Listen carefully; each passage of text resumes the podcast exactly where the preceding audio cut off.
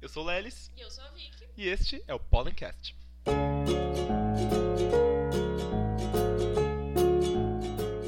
Silêncio tem força. Escolher o silêncio pode ser tão poderoso quanto falar.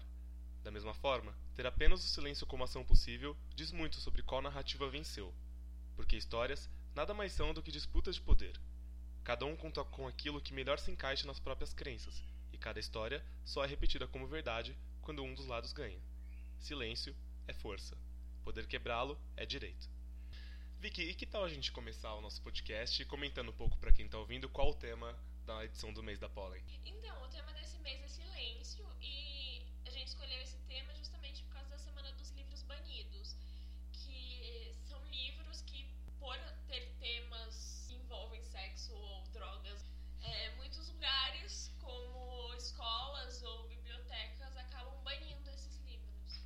eu acho que é interessante a gente ressaltar que o silêncio ele tem múltiplas faces. Ele tem essa face da repressão, da, é, da supressão do direito democrático de você publicar, de você falar suas opiniões. Muitas vezes o silêncio tem toda essa relação é, de histórias que, que são disputas de poder e quem foi derrotado acaba sendo silenciado pelo vencedor, mas tem também a relação do silêncio como força, né? É, o silêncio como uma maneira de você protestar e às vezes é, conseguir marcar uma posição sua nessa luta também. Uhum, inclusive, uma entrevista que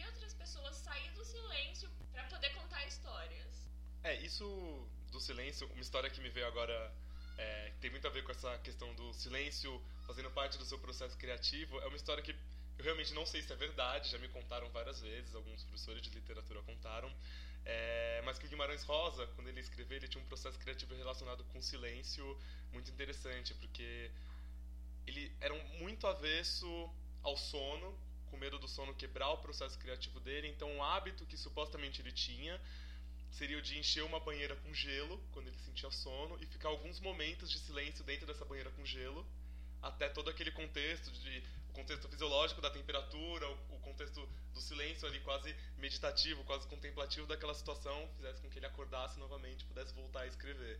É, então as pessoas meio falavam para ele, cara, você é maluco, você precisa dormir, mas aquilo fazia parte do processo dele, ficar naquele silêncio dentro daquele ambiente é, totalmente extremo mas que ajudou ele a criar é, todos esses livros maravilhosos que a gente conhece hoje, né?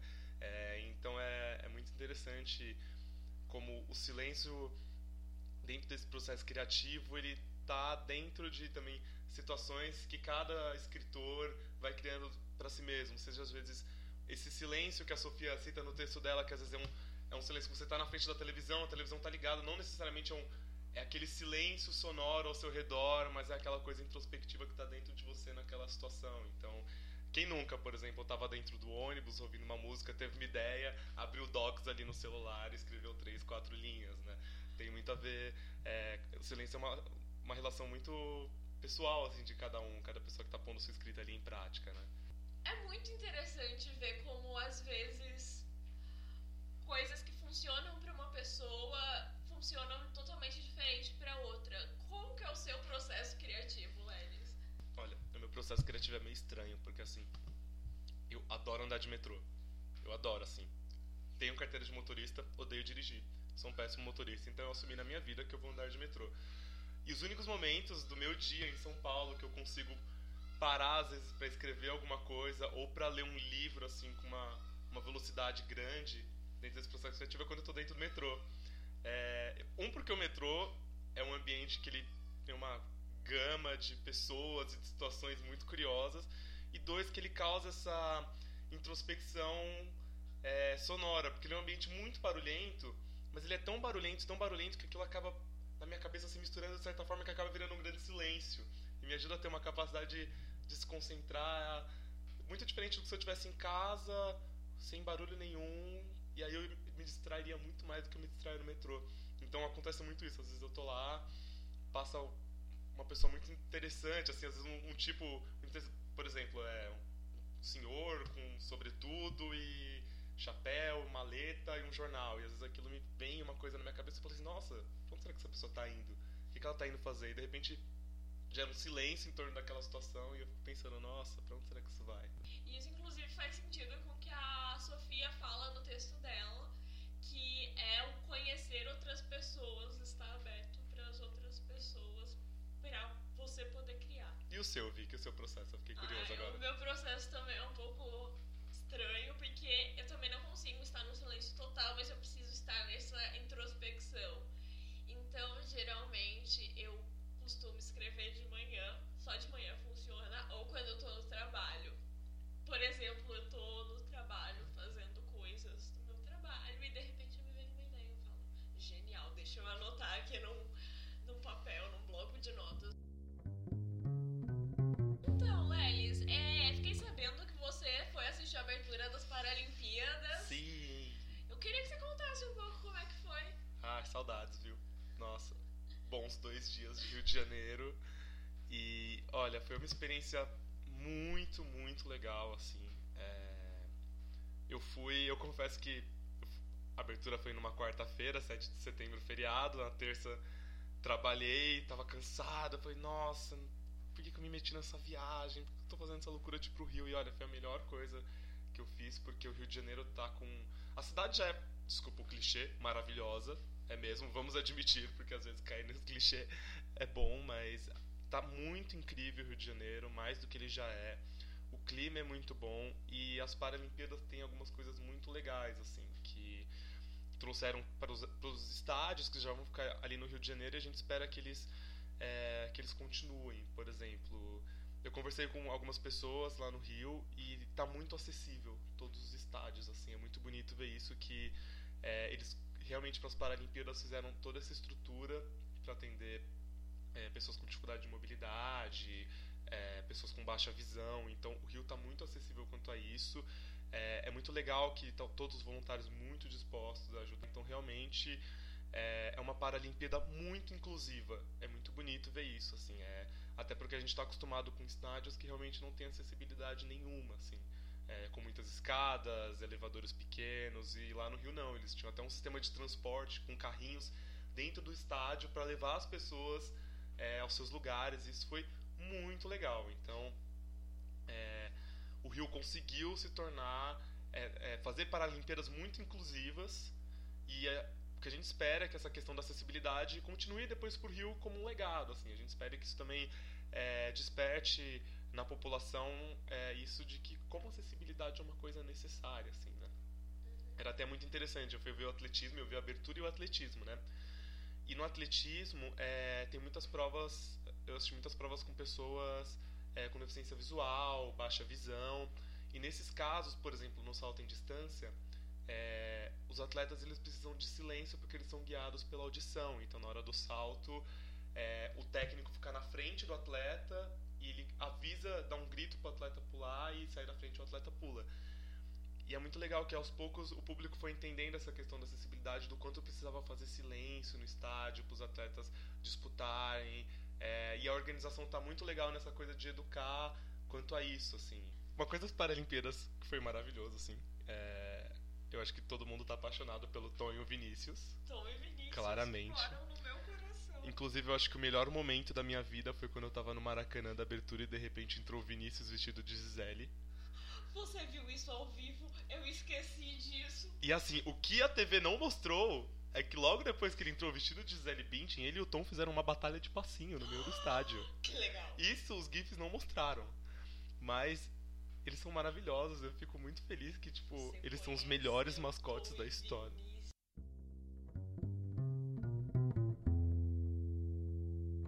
Outro evento grande grande que aconteceu agora em setembro, que eu acabei não indo, foi a Bienal do Livro, né? Mas eu sei que você foi também. Sim. Eu queria que você me contasse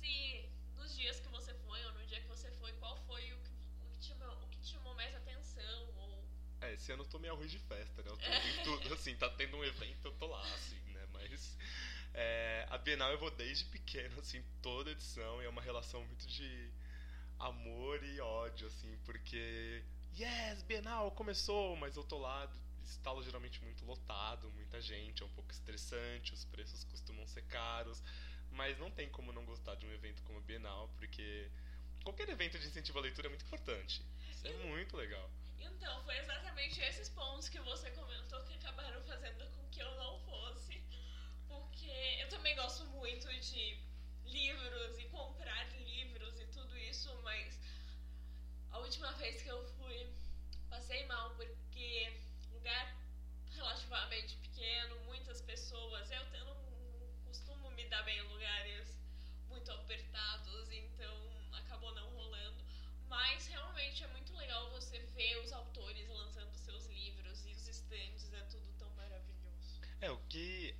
Bienal é um evento muito gostoso disso você pode durante a semana, assim. Porque durante a semana é muito vazio, é muito tranquilo, ou no, no começo da Bienal, né? Não tem como, a gente aqui em São Paulo acaba deixando pra ir nos últimos dias, né? E acontece sempre isso, os dois últimos dias de Bienal. Se você for de carro, você vai pegar fila na marginal. Se você for de ônibus, você vai ficar parado no corredor e na fila enorme. Mas. Lá dentro nos lugares para comer. É. É, aqui em São Paulo a gente é meio masoquista nessa questão, a né? A gente gosta, gosta de, de sofrer, né? A gente gosta de uma fila, assim, é um fetiche pela fila que é impressionante. Mas o que eu acho muito legal na Bienal é assim, eu, eu acho a Bienal um evento muito bom para ir com criança, mesmo sendo um evento tão lotado. Porque ali é um paraíso se você tem até seus 12, 13 anos de idade, que você compra às vezes livros por 10 reais, 8 reais. Então, eu particularmente gosto muito de ir na Bienal e ver muito pai com criança, pai, mãe com criança pequena ali, sentado no chão, lendo livro, carregando a criança nas costas, para mostrar como aquilo é legal, como, como o livro é bom, como o livro é importante. Então... Exatamente, eu também acho que tipo a Bienal traz todo um clima de incentivo à leitura que é maravilhoso e que eu acho que tipo, toda criança tinha que ter. Não, inclusive aconteceu uma história muito engraçada na Bienal, eu tava andando assim, né? E de repente um menininho, assim, pequeno, devia ter uns 4, 5 anos, assim. É, ele saiu correndo, deu um pulo, abriu os braços, assim, na meu, no meio da multidão e deu um grito assim: Eu amo o livro, o livro é lindo! E todo mundo parou pra ver aquilo e eu falei: Meu Deus, olha essa criança, essa criança é maravilhosa. E eu acho que é justamente isso, né? É, você vê, é, eu acho que apesar da Bienal geralmente ter preços pouco mais caros, não ser um evento barato, até porque você tem que pagar a entrada. Essa questão de você pagar a entrada é um pouco problemático, porque eu acho que afasta muitas pessoas. Mas tem muita opção, assim, você vê aqueles stands de revendedoras menores, mas tem aqueles livros de criança por 8 reais, 10 reais. Então, essa é uma lembrança que eu tenho muito de pequeno, assim, a, a minha mãe ia, assim, é, e parava nessas lojas que dá pra você comprar centenas de livros de jeito muito barato, assim isso é muito bom, assim. Eu acho que é um evento muito necessário, apesar de ter seus problemas. Na Bienal sempre tem autores novos lançando seus primeiros livros e um de, uma delas foi a Cris Salles, que era uma escritora do Wattpad, lançou o, seu, o livro agora e a Mayanara entrevistou ela. Vamos ouvir a entrevista.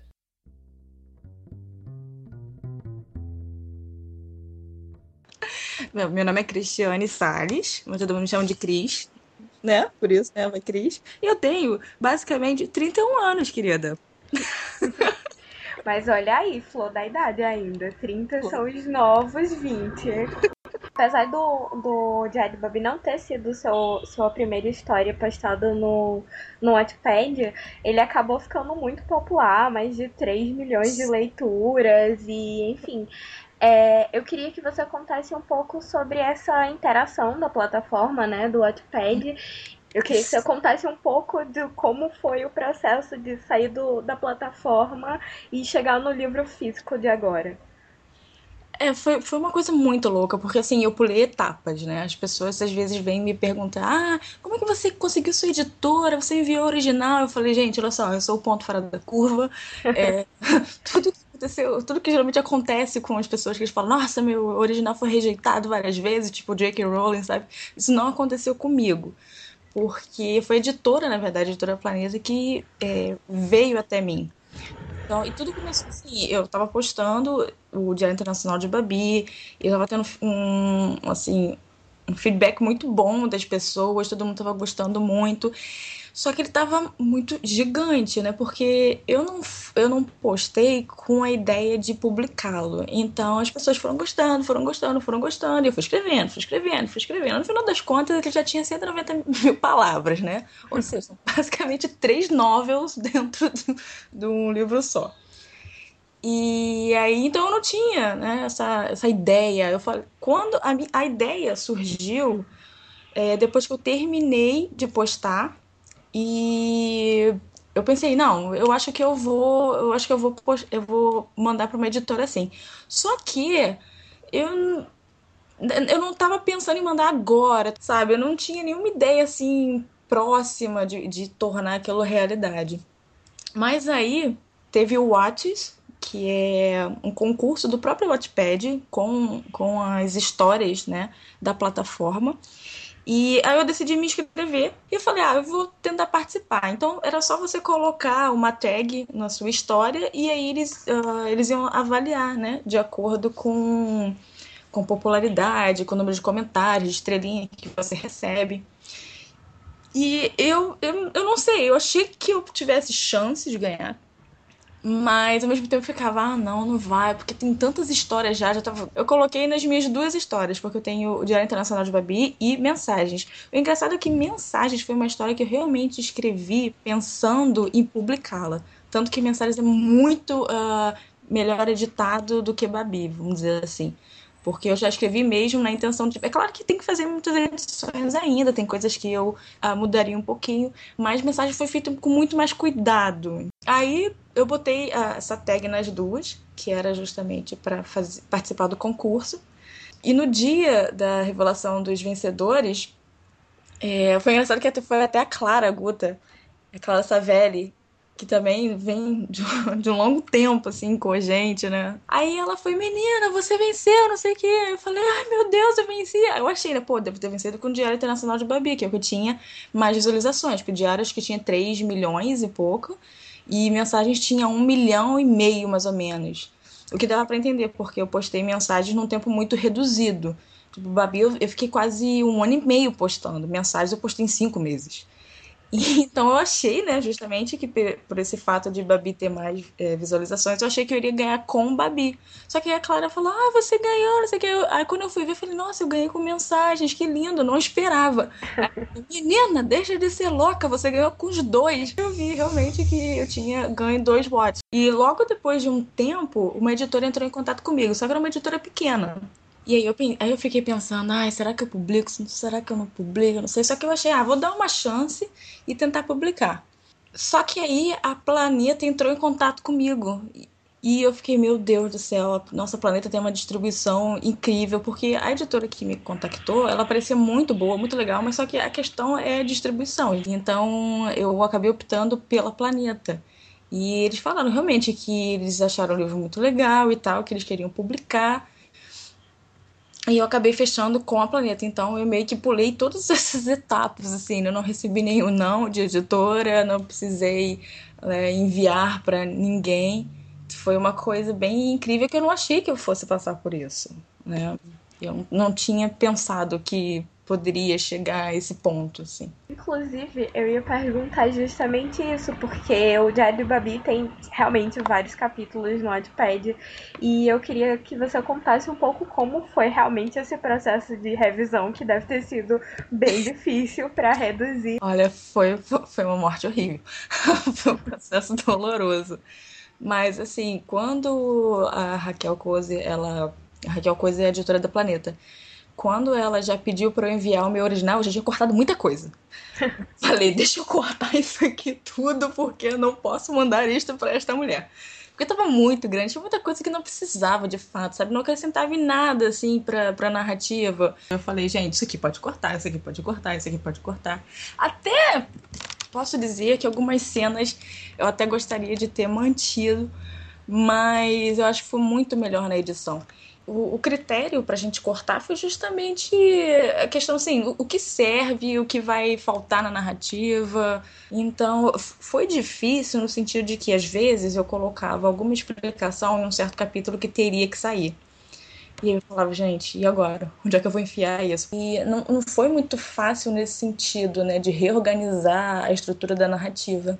Às vezes eu fazia uma coisa, colocava uma, tirava uma coisa de um capítulo e tinha que colocar no outro, mas o outro ele já dava uma outra informação que viria mais para frente e aí ia ficar, ia ficar muita coisa naquele capítulo. Eu falava, gente, como é que eu vou fazer isso? Mas foi um quebra-cabeças, basicamente, mas eu acho que ficou muito bom depois. E eu tive também uma edição muito boa da Raquel Couso. É, para finalizar, assim, eu queria que você falasse, você acabou de passar por dois grandes lançamentos, né? Você lançou no Rio e acabou de sair da Bienal do Livro. E eu queria saber quais são os, os planos para os próximos meses, né? Tanto de divulgação quanto dos projetos. Eu sei que você está postando o Diário de Babi 2 no Wattpad, tem várias outras histórias no Wattpad, mas assim, o que é que você planeja agora para esses próximos meses? Essa é uma pergunta ótima, porque eu também tenho a questão, eu trabalho com a questão da faculdade, então eu fico às vezes é um pouco atolada com essas coisas. E enquanto isso eu vou escrevendo no Wattpad, eu tenho que refazer o Diário de Babi 2. Eu também tenho várias outras histórias pensando assim para postar no Wattpad, só que eu não sei como é que vai ser isso, entendeu? Porque Agora eu tô bem mais chata em termos assim de escrita. Eu tô falando, ah, eu falo pra mim mesmo, acho que só vou postar alguma coisa se eu achar que está excelente esse capítulo. Porque... É que tem toda a questão de um peso a mais, né? Porque agora, querendo ou não, você vai ter esse. As pessoas vão conhecer por causa do livro também, já vão esperar uma coisa a mais. É, não, e, e eu acho que assim, a Cris que começou a escrever o Diário Internacional de Babi tipo, em 2010, é uma crise totalmente diferente de agora, entendeu? De 2016. Olha só, foram seis anos. Então, entrei na faculdade de letras, eu tenho uma percepção totalmente diferenciada agora do mercado, é, da própria questão de escrita e narrativa, sabe? Eu li muitas coisas de escrita criativa. Escrever não é só você colocar uma história no papel. História todas as pessoas podem contar mas no papel é uma coisa diferente, porque você tá, você é um artesão mesmo de palavras. E é isso, Cris. Muito obrigada pela entrevista. Estamos esperando mais novidades. Muito obrigada, mãe.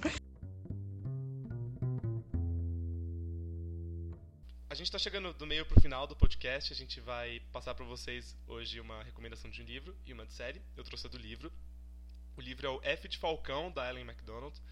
Ela é poetisa, escritora historiadora por Cambridge e o livro é uma autobiografia que ela conta como ela usou a falcoaria, que é o treinamento de falcões, para superar uma depressão depois da morte do pai dela.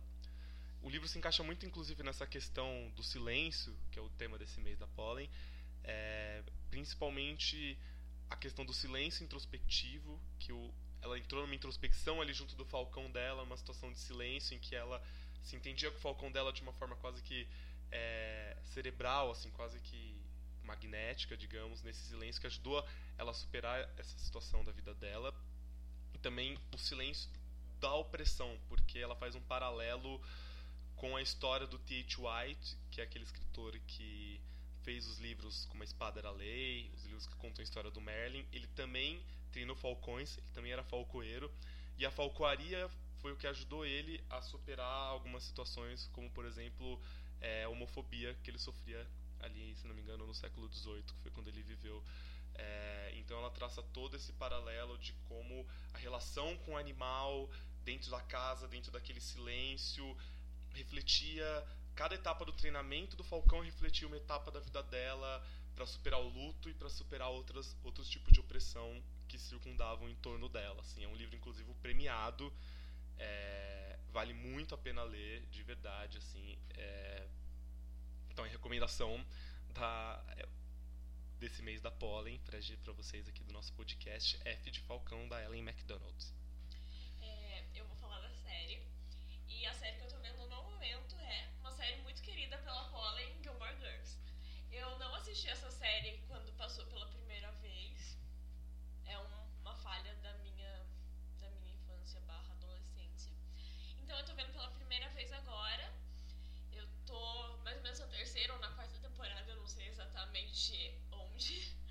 mas eu, a série é uma série muito boa, porque ela traz todo esse universo feminino, mas não é um universo feminino, tipo, estereotipado, do tipo, ai, ah, ela, as meninas só falam sobre homens ou essas coisas. Elas super é, endossam o poder feminino e trazem todos os assuntos, a Rory e toda a questão do estudo dela, a questão da Lorelai ter criado a filha sozinha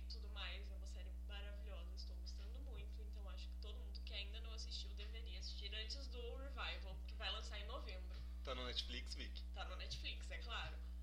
O Revival vai ser no Netflix também. Também. Quando que ele sai? Novembro, eu acabei de falar, Lelis. Desculpa, eu estou muito ansioso. É, agora a gente vai entrar no que a gente chama de pólen motivacional. Iba. Que é um costume que os colaboradores da Pollen têm de falar sobre coisas da vida e como a gente lida com cada uma dessas coisas. A Marina, uma das nossas colaboradoras, colocou a seguinte questão que eu vou ler aqui pra vocês. Vocês já se deram conta de que a gente está na idade que nas histórias as coisas acontecem? Ou melhor, na idade em que a gente faz as coisas? Esse é um tema muito polêmico, porque todo mundo quase da Pollen tá na faixa do começo da vida adulta, vinte e poucos anos, e a gente acaba ficando levemente. Algumas das nossas colaboradoras, inclusive eu, acaba ficando levemente desesperada, porque parece que todo mundo tá fazendo várias coisas importantes da vida, menos você. É, acho que é bacana a gente comentar é, algo que a Sabrina, uma das nossas colaboradoras, é, deixou lá de contribuição no Pólen Motivacional, é, que é essa questão de como essa pressão é, de fazer as coisas nos leva, a- leva todos nós a nos envolvermos com muito mais tarefas, muito mais obrigações do que a gente é capaz de lidar. Enfim, nosso dia tem só 24 horas e às vezes todas essas obrigações acabam tirando da gente tempo, inclusive, pra cuidar de nós mesmos, assim. Ter um tempo de lazer, um tempo de descanso, um tempo pra curtir com os amigos. E é uma pressão que a sociedade coloca na gente. é, essa coisa, inclusive, que eu, que eu creio que é, foi muito imposta à nossa geração millennial de você tem que ser bem sucedido aos 25 anos, abrir uma startup ter mil projetos de vida, mas não, você não precisa disso, entendeu? Mas, por outro lado, a- o que a Ana Vitória, outra colaboradora nossa, falou, que também é exatamente o que eu penso, é a angústia que dá quando você não consegue fazer essas coisas e você fica pensando: meu Deus, eu já tenho 23 anos e eu ainda não fiz nada da minha vida, e eu ainda não de- descobri o que eu quero ser, e eu ainda não sei. E as outras pessoas, nessa época eu já deveria estar realizada com uma empresa, ou com livros publicados, ou coisas assim. Só que isso, de outra forma, faz com que a motive ainda menos, porque você pensa, ah, eu sou um fracasso, então eu não vou nem me dar o trabalho de fazer isso. Ou se você chega a fazer isso, não vai ser nenhuma grande conquista, porque você pensa, ah, já tava na hora, né? Você não fez mais do que a sua obrigação. E a gente queria saber de vocês, o que vocês acham e como vocês lidam com essas questões. Compartilhem essa experiência com a gente na hashtag Pólen Motivacional nas nossas redes sociais. E eu acho que acabou. Poxa. Ah, não acredito. Já? Passou É. tão rápido. Mas é, tem ainda o site da Pollen pra vocês verem. E mês que vem tem outro Polencast. Isso. Se vocês quiserem mandar sugestões, comentários, críticas, figurinhas do Facebook, eu particularmente adoro o puxinho no Facebook. Por que, que eu falei isso? Não Porque sei. puxinho é Corte essa parte, por favor. Pollencast é o podcast da revista Pollen.com. Os locutores são Gabriel Leles e Vitória Morim, com colaboração de Mainara Jorge. A produção é feita por Luísa Granato. Menções honrosas para Lorena Pimentel e Milena Martins, as editoras do site. A arte é de Dora Leroy. A música usada no Pollencast é Happy Times, de Adam Selzer, e Selva Oscura, de Daniel Barbiero, encontradas no site freemusicarchive.org.